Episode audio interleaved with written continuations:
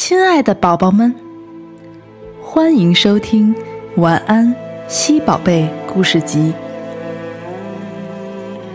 如果此刻的你刚洗完澡，准备舒舒服服的在床上打个滚儿；如果今天的你在这个世界上又发现了很多新奇的事；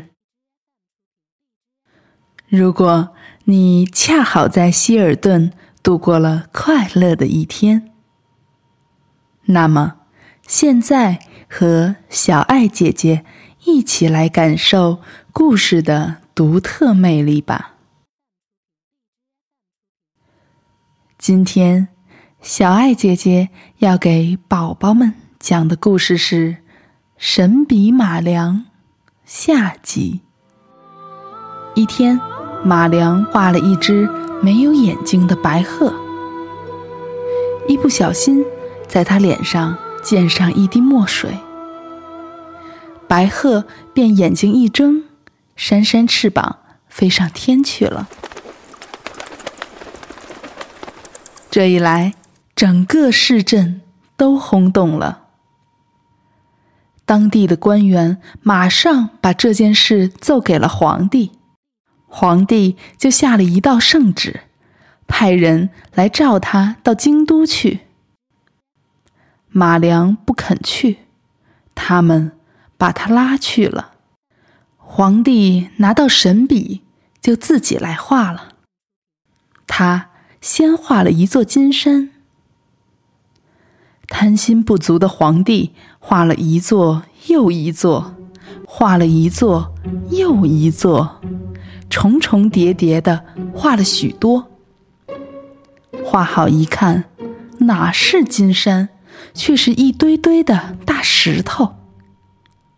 上面压的太多，就塌下来，差一点把皇帝的脚也打伤。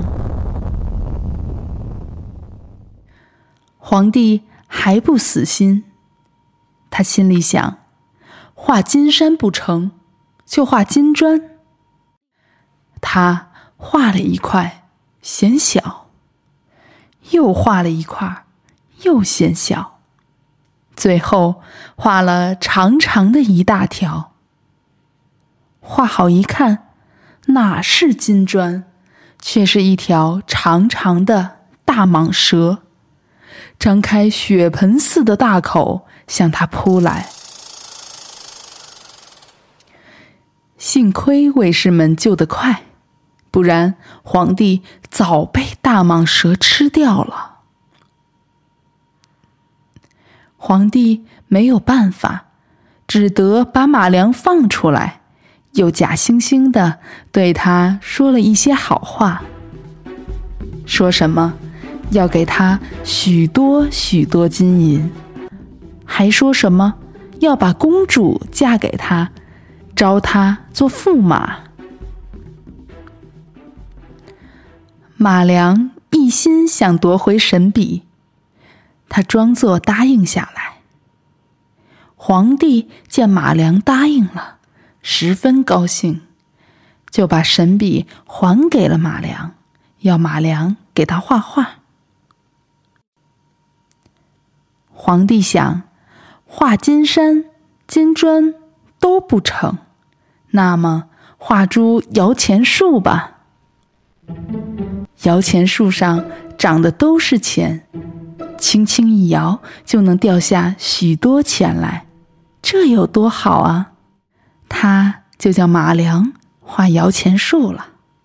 马良心里打定了主意，不说什么话，提起神笔一挥，一个无边的大海出现在眼前了。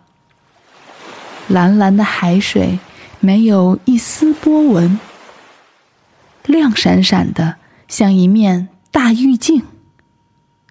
皇帝看了很不高兴，脸一板，骂道：“叫你画摇钱树，谁叫你画海？”马良在大海中央画了块小岛，岛上画了株又高又大的树。说：“这不是摇钱树吗？皇帝看见那株树发着耀眼的金色光芒，喉咙里咽了几口唾水，就嘻嘻的笑了起来，急巴巴的对马良说：“赶快画只船吧，我要到海中央去摇钱。”马良画了一只很大很大的木船，皇帝就带了娘娘、太子、公主和许多大臣、将军都上船去了。马良又画了几笔风，海水掀起密密的波纹，大木船就开动了。皇帝心里痒滋滋的。嫌船走得太慢，在船头上叫：“风大些，风大些，风大些，风大些。”马良就加了几笔粗粗的风，海动荡起来了，白帆鼓得满满的，木船急速的。向海中央驶去，马良又加上几笔大风，大海不安地吼叫起来，卷起滚滚的浪涛，大木船摇摇晃晃了。皇帝心里害怕，向马良摇手，大声地喊道。风够了，风够了！马良假装没有听见，不歇手的画着风。海水发怒了，浪涛扑上船去了，船倾斜了，船上乱起来了。